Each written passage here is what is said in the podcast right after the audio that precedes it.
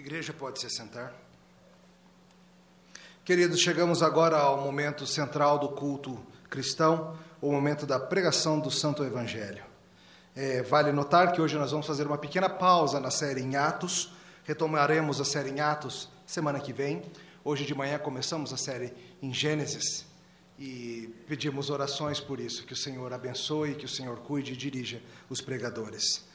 Presbítero Felipe Sabino já pregou aqui algumas vezes e está cada vez melhor. E o presbítero Sabino, sabendo que eu iria viajar de férias e em seguida já iria diretamente para uma conferência teológica, graciosamente se ofereceu para pregar um dos dois sermões do domingo para facilitar a minha vida. Eu agradeço e esse, ele tem então essa oportunidade hoje de pregar. Mas espera aí, talvez você esteja pensando, a gente não acabou Filipenses outro dia? Quando passou por essa sessão em Filipenses, a gente conversou bastante sobre especificamente esse versículo, capítulo 1, versículo 6. Um resumo da redenção. Como o de hoje de manhã é um resumo da criação. O presbítero Felipe gosta muito desse texto e, e para a gente ver que a palavra de Deus é inesgotável e porque a gente já está com saudade de Filipenses, a palavra é sua, meu irmão. Pregue a palavra do Senhor.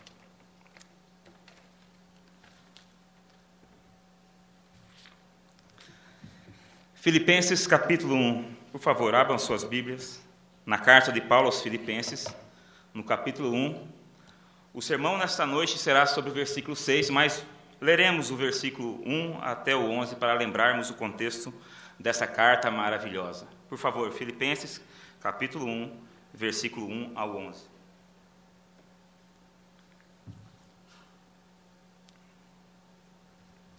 Diz-nos assim a palavra de Deus: Paulo e Timóteo, servos de, servos de Cristo Jesus, a todos os santos em Cristo Jesus, inclusive bispos e diáconos, que vivem em Filipos Graça e paz a vós outros da parte de Deus nosso Pai e do Senhor Jesus Cristo.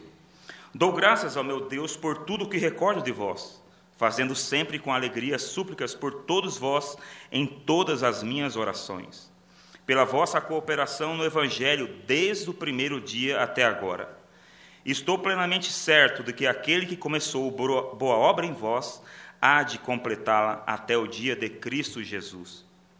Aliás, é justo que eu assim pense de todos vós, porque vos trago no coração, seja nas minhas algemas, seja na defesa e confirmação do Evangelho, pois todos sois participantes da graça comigo. Pois minha testemunha é Deus da saudade que tenho de todos vós na terna misericórdia de Cristo Jesus.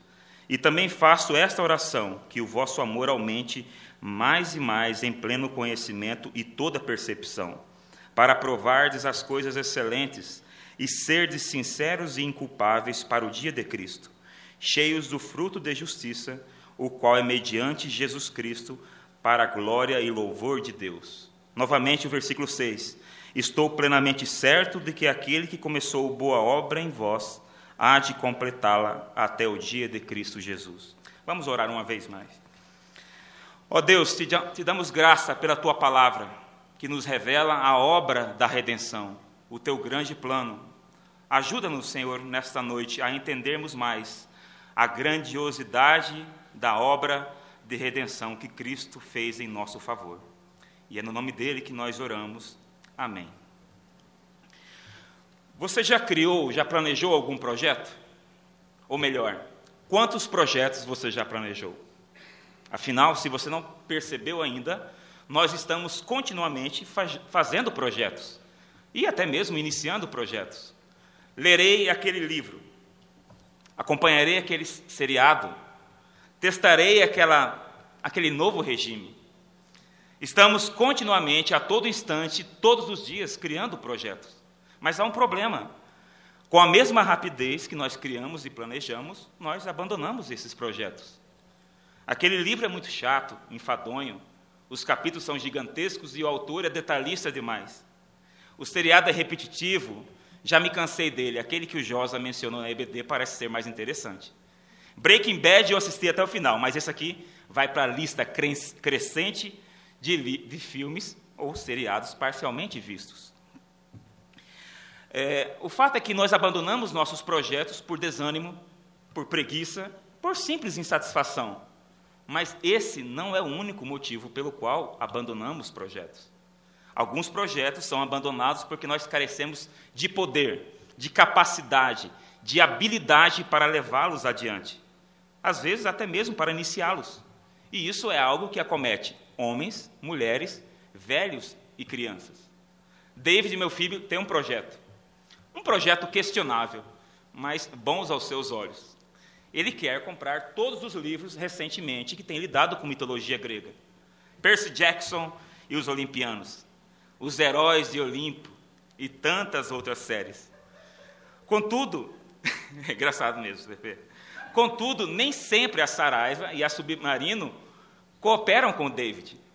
As promoções não são tão grandes nem tão frequentes quanto ele desejaria. David não tem o poder, ou ao menos não tem o dinheiro, para levar o seu projeto adiante. Já que Joshua não está aqui, eu vou anunciar o projeto secreto dele. Joshua tem um projeto secreto bem simples: ir todos os dias na casa do tio. E, por que não, dormir na casa do tio. Mas Joshua não tem o poder para executar o seu projeto. Ele mora longe do tio, não tem carro, não tem carteira, e tem um pai, uma mãe e duas irmãs lindas que querem ele por perto. Mas o fato é que não são só projetos questionáveis e projetos bons como o do Joshua, viu, Felipinho Dutra? É bom esse projeto. Não só são projetos questionáveis e bons que são fadados ao fracasso por causa da limitação do projetista. Projetos excelentes também padecem ou podem padecer do mesmo mal. Eu tenho um projeto excelente, excelente e lindo. Transformar minha sala numa biblioteca. Para que eu preciso de um sofá? Por anos a humanidade viveu sem televisão e lá estão 42 polegadas, a, a, é, pegando o meu espaço de, de Agostinho, de Lutero e Calvino. Mas os meus argumentos, mesmo os melhores argumentos, são inofensivos diante de Aguimar. Aguimar permanece inexpugnável, imóvel, um impávido colosso diante dos meus arrazoados. O nosso texto de hoje, Filipenses 1,6, fala acerca de um projeto, mas um projeto diferente, porque o seu projetista não está limitado, não está sujeito a essas mazelas que eu mencionei. A sua vontade não é instável, não é volúvel, muito menos ele carece de poder para levar adiante o seu projeto. O projeto de hoje, meus irmãos, é o projeto de salvação, um projeto divino. E por ser um projeto divino, é um projeto infalível, um projeto que não pode fracassar. Sim, esse é o tema do nosso sermão hoje. A salvação é um projeto divino, um projeto que Deus mesmo inicia e termina. E por causa disso, ele é um projeto infalível, um projeto que não pode fracassar. Nós veremos isso em dois breves pontos. Veja novamente o versículo 6. Estou plenamente certo de que aquele que começou boa obra em vós há de completá-la até o dia de Cristo Jesus. Então, em primeiro lugar, nós vemos aqui que a salvação é uma, um projeto divinamente iniciado. Aquele que começou boa obra em vós. Paulo, diferente dos pregadores e teólogos de hoje, com tantas teologias tortas, ele é categórico. Ele fala sem rodeios: foi Deus quem iniciou a boa obra em vocês. Não uma obra qualquer, não uma obra ordinária, mas uma boa obra. Trata-se de uma boa obra porque, porque é uma obra de conformar aqueles filipenses à imagem e semelhança de Cristo, nosso Senhor. Paulo repete um, um ensino que os filipenses já conheciam. Eles sabiam que a salvação é pela graça divina, que é Deus quem inicia a salvação. É Ele que havia começado aquela boa obra neles. Aquele que começou a boa obra em vós. Eles sabiam quem era esse: Deus. Afinal, a igreja de Filipos havia começado com Lídia, a primeira convertida naquela cidade, a primeira convertida na Europa. E sobre essa Lídia é dito: o Senhor lhe abriu o coração para atender às coisas que Paulo dizia. É o que está em Lucas, registrado em Atos por Lucas, que nós já, já estudamos na série em Atos. O Espírito de Deus, por meio de Lucas, fala que Lídia atendeu as palavras de Paulo. Ela atendeu a pregação do Evangelho, porque Deus abriu o seu coração, porque Deus começou uma boa obra nela. E o que era verdade acerca de Lídia era verdadeiro acerca de cada um daqueles filipenses a quem Paulo está escrevendo. A Escritura é bem clara ao mencionar o estado do homem antes de ser alcançado por Cristo, alienado de Deus, morto em delitos e pecados, que odeia Deus e as coisas de Deus. E como morto para as coisas espirituais, esse homem não pode e não quer ouvir o Evangelho. Não pode e não quer iniciar uma boa obra nele. A iniciativa divina na salvação é algo necessário por causa do estado em que o homem se encontra. Se Deus não iniciasse uma obra de salvação, o resultado seria que ninguém seria salvo. Simplesmente ninguém. É claro que Paulo aprendeu essa verdade aqui mediante revelação. Paulo, diferente de nós, era um apóstolo. Ele recebia essas verdades eternas que declarava do próprio Senhor. Mas essa verdade, a despeito de ser uma verdade revelada, era uma verdade que Paulo mesmo experimentou em sua conversão. Deixe-me explicar. Quando Paulo fala acerca da segunda vinda de Cristo, ele fala sobre uma verdade revelada também. Uma verdade incontestável, mas uma verdade que nem ele, nem nós ainda experimentamos. Ainda aguardamos a manifestação do nosso grande Deus e Salvador, Jesus Cristo, na sua vinda. Mas quando ele fala sobre conversão, sobre salvação como uma obra divina, uma obra que Deus inicia, é uma verdade revelada, mas uma verdade que Paulo havia experimentado durante a sua vida, durante a sua conversão. Lembre-se, Paulo, o inimigo de Cristo, o inimigo da igreja, alguém que não buscava Deus, antes lutava contra Deus, lutava contra o evangelho, perseguia o povo de Deus para aniquilar a propagação do evangelho. E embora essa verdade seja mais clara na vida de Paulo, porque ele era um inimigo ativo e declarado da, da igreja de Cristo, a verdade é a mesma acerca de nós. Não somente a conversão de Paulo, mas toda a conversão verdadeira é iniciada pelo próprio Deus. Toda salvação é uma obra que Deus mesmo inicia, aquele que começou a boa obra em vós. Vocês que estão na sala de EBD sobre história da igreja aprenderam recentemente sobre Agostinho, bispo de Hipona, famoso pai da igreja. Agostinho, no seu tempo, ele lutou contra heresias que negavam exatamente o que Paulo está ensinando aqui, que Deus começa uma boa obra. Muitos haviam, na, na época de Agostinho, dizendo: não, não é, o, não é Deus que inicia, é o homem. Agostinho, ele viu essa verdade na Escritura, mas ele também experimentou essa verdade. Ele sabia que era Deus que iniciava a boa obra, e a conversão dele era uma prova disso. Agostinho era alienado de Deus, ele vivia após suas paixões, após os seus falsos deuses, após os ídolos que ele havia erigido no seu coração. E quando ele foi para a Escritura, ele viu a sua experiência na vida de Paulo, ele viu a sua experiência explicada aqui em Filipenses. Aquilo que Agostinho viu, que Deus iniciou a obra nele, na sua experiência, ele viu também essa mesma experiência relatada na Escritura. Agostinho era depravado e não queria a santidade de Deus, nem a santidade do Evangelho. E é por causa disso que ele precisava de uma regeneração do alto, uma obra monergística, executada somente por Deus, iniciada por Deus de maneira soberana. Essa é a verdade acerca de Paulo e de Agostinho, e se você ainda não percebeu, é a verdade acerca de você. Todos aqueles aqui que já passaram das trevas para a luz, experimentaram o que Agostinho e que Paulo experimentaram, que a salvação é uma obra divina. Um parênteses aqui, uma digressão. Agostinho ele pegou a sua experiência e analisou à luz da Escritura, e nós deveríamos fazer o mesmo, não somente no que concerne à salvação. Qualquer experiência nossa não é infalível. A Escritura é infalível. Muito menos é infalível a nossa interpretação da nossa experiência.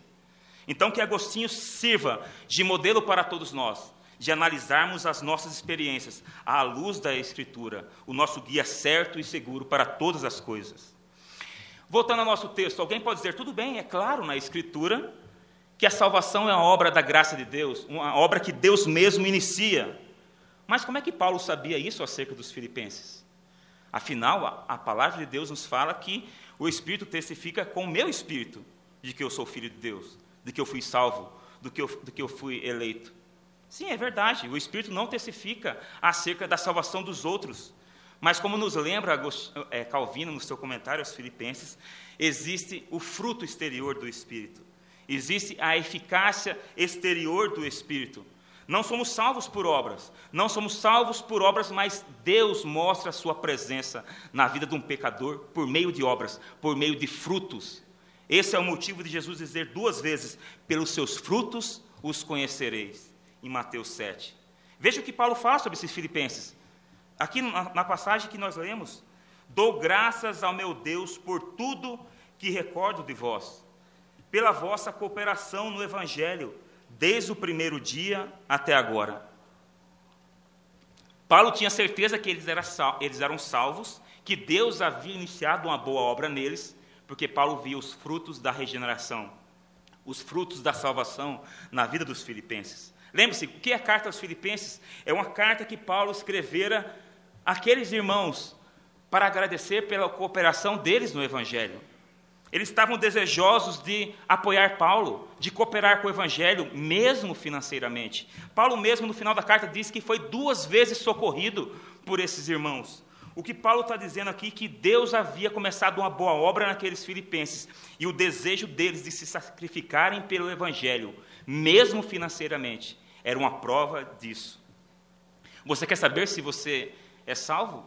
Você quer saber se Deus começou uma boa obra em você? além de depender do testemunho do Espírito, olhe para os frutos. Você ama Cristo? Crê que Ele é a segunda pessoa da Trindade, que tabernaculou entre nós e resgatou um povo para si? Você ama ouvir a Sua palavra, se reuniu com o seu povo e ser alimentado domingo após domingo pela Sua palavra? Então, se você vê isso na sua vida, meus irmãos, podem ter certeza, Deus começou uma boa obra em vocês. Mas vejam também os verbos que Paulo usa aqui começou e completá-la. Deus começou boa obra neles e completará essa obra até o dia de Cristo Jesus. Paulo fala sobre o começo da salvação deles e sobre o término, mas não pensem que o intermédio, o, o, o que vem no meio disso aí, não está contemplado por Paulo. É o mesmo Paulo que no capítulo 2 fala que nós devemos desenvolver a nossa salvação com temor e tremor. E por que, que Paulo fala que isso é possível? Porque Deus é aquele que executa em nós o querer e o realizar. O que Paulo está dizendo aqui para esses irmãos é que Deus continuaria trabalhando neles. Essa obra não, não seria apenas no início, mas Deus levaria a cabo a salvação até o término, até o dia de Cristo Jesus. Carson, comentando sobre essa passagem, diz o seguinte: ao mencionar a boa obra, Paulo quer dizer todo o processo de salvação, particularmente o elemento progressivo visto que Deus iniciou uma boa obra de crescimento em semelhança a Cristo, evidenciado pela generosidade deles, ele, Deus mesmo, completaria esse crescimento. Paulo está falando aqui acerca dos três aspectos da salvação: que nós fomos salvos, nós estamos sendo salvos e nós seremos salvos. Como assim? Deixe-me explicar. Nós fomos salvos ao sermos justificados por Cristo. Nós estamos sendo salvos ao ser continuamente santificado, isso durante toda a vida. E nós seremos com certeza glorificados, seremos salvos, glorificados quando Cristo vir aparecer no céu de glória. E essa ideia de crescimento, de progresso na nossa salvação, na nossa santidade, que será completa, finalizada na nossa morte, mas sobretudo na vinda de Cristo, que nos leva ao nosso segundo e último ponto. Segundo o nosso texto, a salvação é um projeto seguro, é uma obra de Deus, é uma boa obra, mas é uma obra certa, segura, infalível. Vejam novamente o versículo 6. Estou plenamente certo de que aquele que começou boa obra em vós há de completá-la até o dia de Cristo Jesus.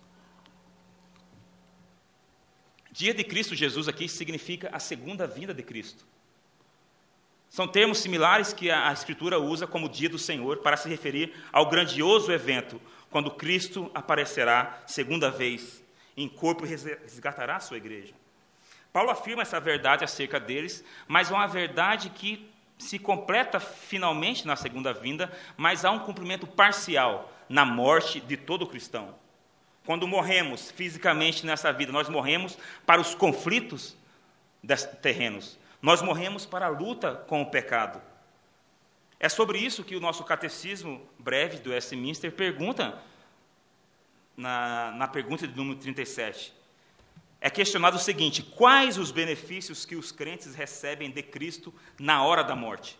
A resposta mais que apropriada é a seguinte: a alma dos fiéis, na hora da morte, é aperfeiçoada em santidade e imediatamente entra na glória, e o corpo, que continua unido a Cristo, descansa na sepultura até a ressurreição.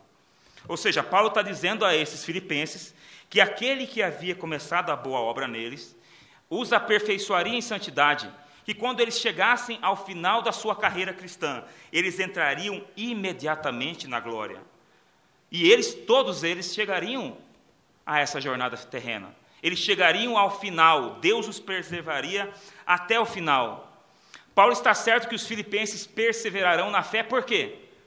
Porque Deus é quem os preserva. Paulo não estava fiado na capacidade dos filipenses, na sua força de vontade, na sua santidade própria. Paulo está falando: vocês irão perseverar até o fim, porque é Deus quem preserva o seu povo.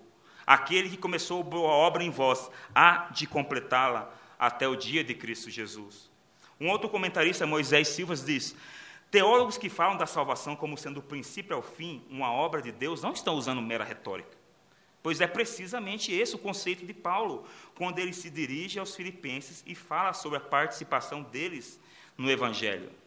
O que Paulo está ensinando aqui é muito simples: Deus terminará o trabalho que ele começou. É impossível alguém não ser salvo, finalmente, de maneira completa. A ideia de perder a salvação é uma ideia totalmente antibíblica. Não é encontrada em nenhum lugar na Escritura. E Paulo diz aqui categoricamente: Deus, aquele que começou a boa obra em vocês, ele vai completá-la.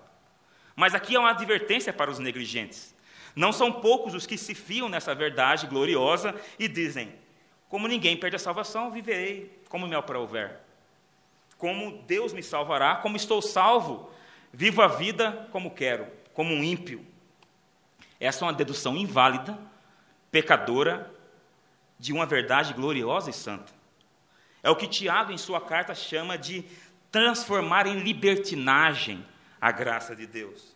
Aqueles que assim agem podem estar demonstrando quem realmente são, que nunca foram salvos. Pois Deus nos salva para as boas obras, que, segundo Ele, Ele preparou de antemão para que nós andássemos nela.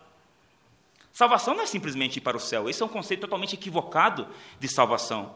Quando as pessoas falam de salvação, eles falam como se fosse ir para o céu. Mas eu ouso dizer que isso é o aspecto menos importante da salvação. Salvação é ser salvo de um Deus santo e justo. Salvação é ser salvo de um Deus que, que ira, que se ira contra o pecado. Salvação é ser salvo para Deus por sermos adotados como seus filhos. Salvação é ser salvo do pecado, do poder do pecado. É o que Paulo fala em Romanos 6, esse próprio Paulo. Contudo, é possível, sim, abrigar esse pensamento torto por um tempo, mesmo sendo salvo. É possível sim você ser salvo e achar que você pode viver da maneira como quer. Mas se esse é o seu caso, a advertência da Escritura é: coisa horrível é cair nas mãos do Deus vivo. Se você é um filho de Deus, Deus irá completar a obra em você. Ele irá completar a boa obra em você, custe o que custar. Como diria Johnny Cash, Deus vai te pegar. Se você é um filho dele, você vai entrar no caminho. E é ele mesmo que, diz que corrige aquele que é filho. Corrige o que ama e açoita o que é filho. Em Hebreus é dito isso. Ou como diria Arthur Pink, o moinho de Deus, ele mói devagar, mas mói muito fino. Contudo, nessa verdade gloriosa, não, não há somente uma advertência aos negligentes. Há também um consolo para os fracos para nós que lutamos contra o nosso pecado dia a dia, para aqueles que veem dia a dia a força do seu pecado e como às vezes somos fracos diante das tentações. Recordem a, história do apóstolo Pedro. Negou três vezes ao seu Senhor. Muito é dito acerca do seu pecado, da sua restauração, e como Cristo, ele mesmo foi atrás de Pedro e o restaurou para ser pastor do seu rebanho. O que Jesus disse a, a, a Pedro apacenta as minhas ovelhas.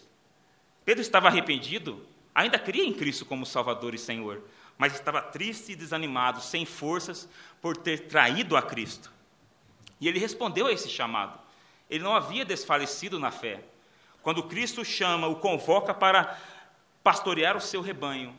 Pedro responde a isso. Mas, embora, como eu disse, muito é dito acerca da sua restauração, pouco é dito acerca do motivo de Pedro ter respondido ao chamado de Cristo, ao motivo de ele ainda crer em Cristo. Eu quero sugerir que Lucas nos dá o motivo disso. Lá em Lucas, no capítulo 22, um pouco antes de Jesus anunciar que Pedro negaria três vezes, no versículo 31 e 32 é dito o seguinte, como Jesus dizendo a Pedro: Simão, Simão, eis que Satanás vos reclamou para peneirar como trigo. Eu, porém, roguei por ti, para que a tua fé não desfaleça. Em outras palavras, Pedro não abandonou a sua fé devido à intercessão de Cristo. O Senhor Jesus intercedeu por ele e por isso a sua fé não desfaleceu. E esse é exatamente o mesmo motivo de nós, hoje, aqui em Brasília, que fomos salvos por Cristo, perseverarmos na nossa fé, não desfalecermos. É porque Cristo começou uma boa obra em nós. E essa boa obra é levada a cabo porque Ele intercede para o seu povo. O caso de, você pode dizer, não, mas o caso de Pedro é singular.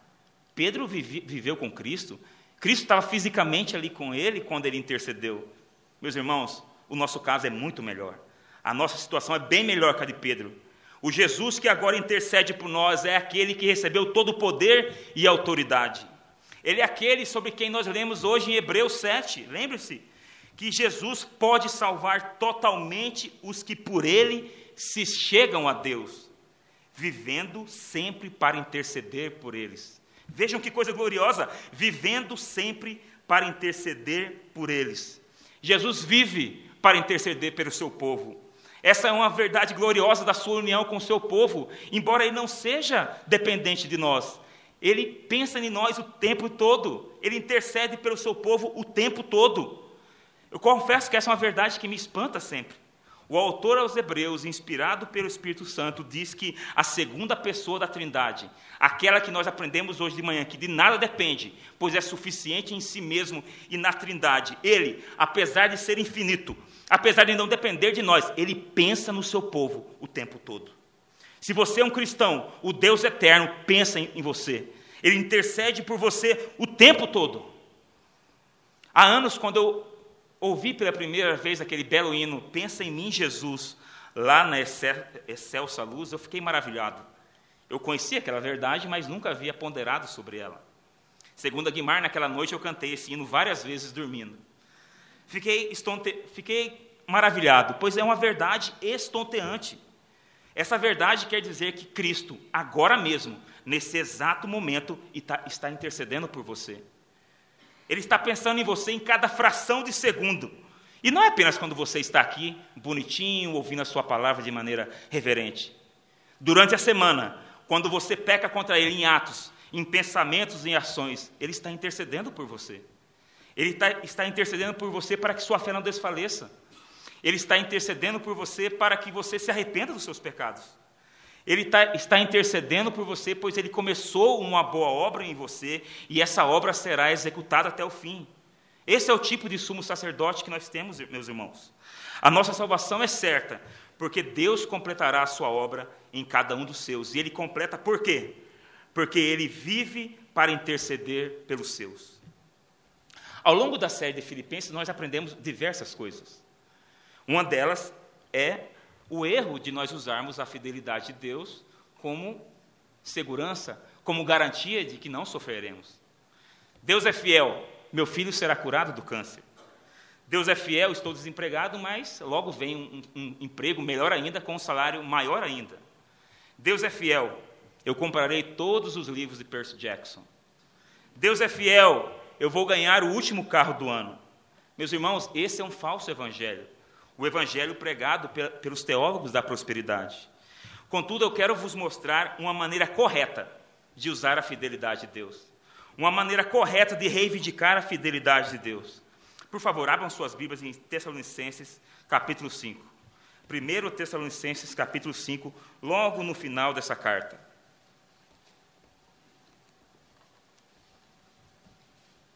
Vejam que esse mesmo Paulo ensina aqui nessa nessa passagem gloriosa.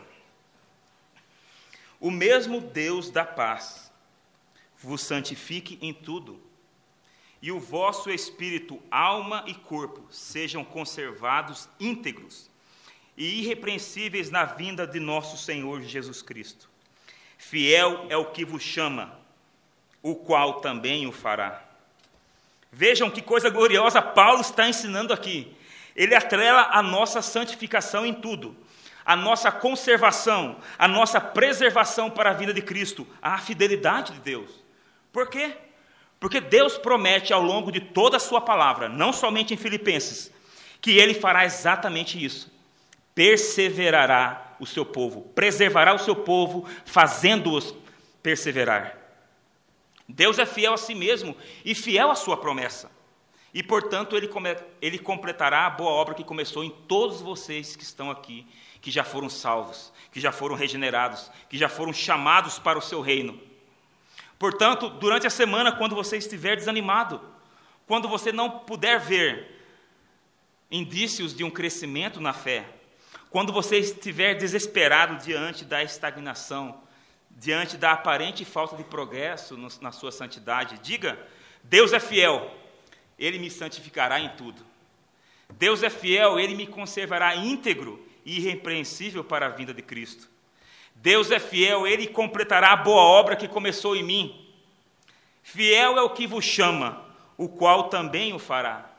O projeto divino é um projeto infalível porque é um projeto que é levado por Deus até o fim, e Deus é fiel. Você abandonou inúmeros livros até hoje e continuará abandonando. Mas há um livro que jamais será abandonado um livro no qual esse projeto infalível está escrito, está registrado. É um livro que o próprio Deus escreveu. Foi sobre esse livro que o rei Davi disse, disse: E no teu livro foram escritos todos os meus dias, cada um deles escrito e determinado, quando nenhum deles havia ainda. Você desistiu de inúmeros filmes e seriados, e não será diferente daqui para diante. Mas existe um roteiro, um filme que Deus mesmo projetou. O roteiro, a história, a grande história da redenção. Não se trata de um roteiro que Deus esteja assistindo passivamente. Ele mesmo escreveu o roteiro, ele mesmo dirige esse roteiro. Deus, o Pai, é o escritor e o diretor. Cristo é o tema e o autor principal. E nós, pelo poder do Espírito Santo, como aprendemos hoje de manhã, somos coadjuvantes nesse roteiro, nesse grande teatro que exibe a glória de Deus. Não imagine que no último dia, na grande no grande encontro com Cristo, Deus dirá: até que fizemos um bom trabalho, 80% dos salvos chegaram até aqui. Deus não dirá uma coisa dessas, pois ele prometeu aqui que a boa obra que ele começou nos seus servos, ele a completará. Todo o seu povo chegará ao alvo, ao prêmio da soberana vocação de Deus em Cristo Jesus. Nenhum dos seus servos estará ausente. O Deus fiel irá completar fielmente a sua obra. Todo o trabalho é dele, como, como dizemos naquele belo hino. Agimos sim, mas em resposta às suas promessas. Agimos sim, mas em resposta ao teu poder. Agimos sim, porque é Ele quem faz em nós, nos dá o poder para querer e realizar, segundo Paulo ensina aqui em Filipenses. Hoje, meus amados, nós vimos que a salvação é uma obra divina, é uma salvação que Deus mesmo inicia preserva e completa. Ele salva os seus e os salva perfeitamente, até o fim. Isso é teoria sem sentido e nem sem aplicação. É uma verdade gloriosa que deve servir de alento, de consolo para todos nós durante a semana. Meus irmãos, diante de tão grande salvação, como diz o autor aos Hebreus, eu não vejo outra forma de terminar esse sermão, senão citando o irmão do nosso Senhor Jesus Cristo, quando ele diz: Ora, há aquele que é poderoso para vos guardar de tropeços e para vos apresentar com exultação, imaculados diante da sua glória, ao único Deus, nosso Salvador, mediante Jesus Cristo, Senhor nosso, glória, majestade, império e soberania, antes de todas as eras, e agora e por todos os séculos. Amém. Vamos orar. Ó Deus, nós te bendizemos pela tua fidelidade. Fidelidade não a nós, mas ao Senhor mesmo e às suas promessas. Te bendizemos, Senhor, pelo nosso sumo sacerdote, que pode nos salvar até o fim, que intercede por nós, Senhor. Que verdade gloriosa, meu Deus. Ajuda-nos durante essa semana a nos lembrar, Senhor, do sumo sacerdote que temos, do nosso grande mediador, do, grande, do nosso grande Salvador, aquele que nos conservará íntegros, irrepreensíveis, para o dia da volta gloriosa de Cristo. Em nome de quem nós oramos. Amém.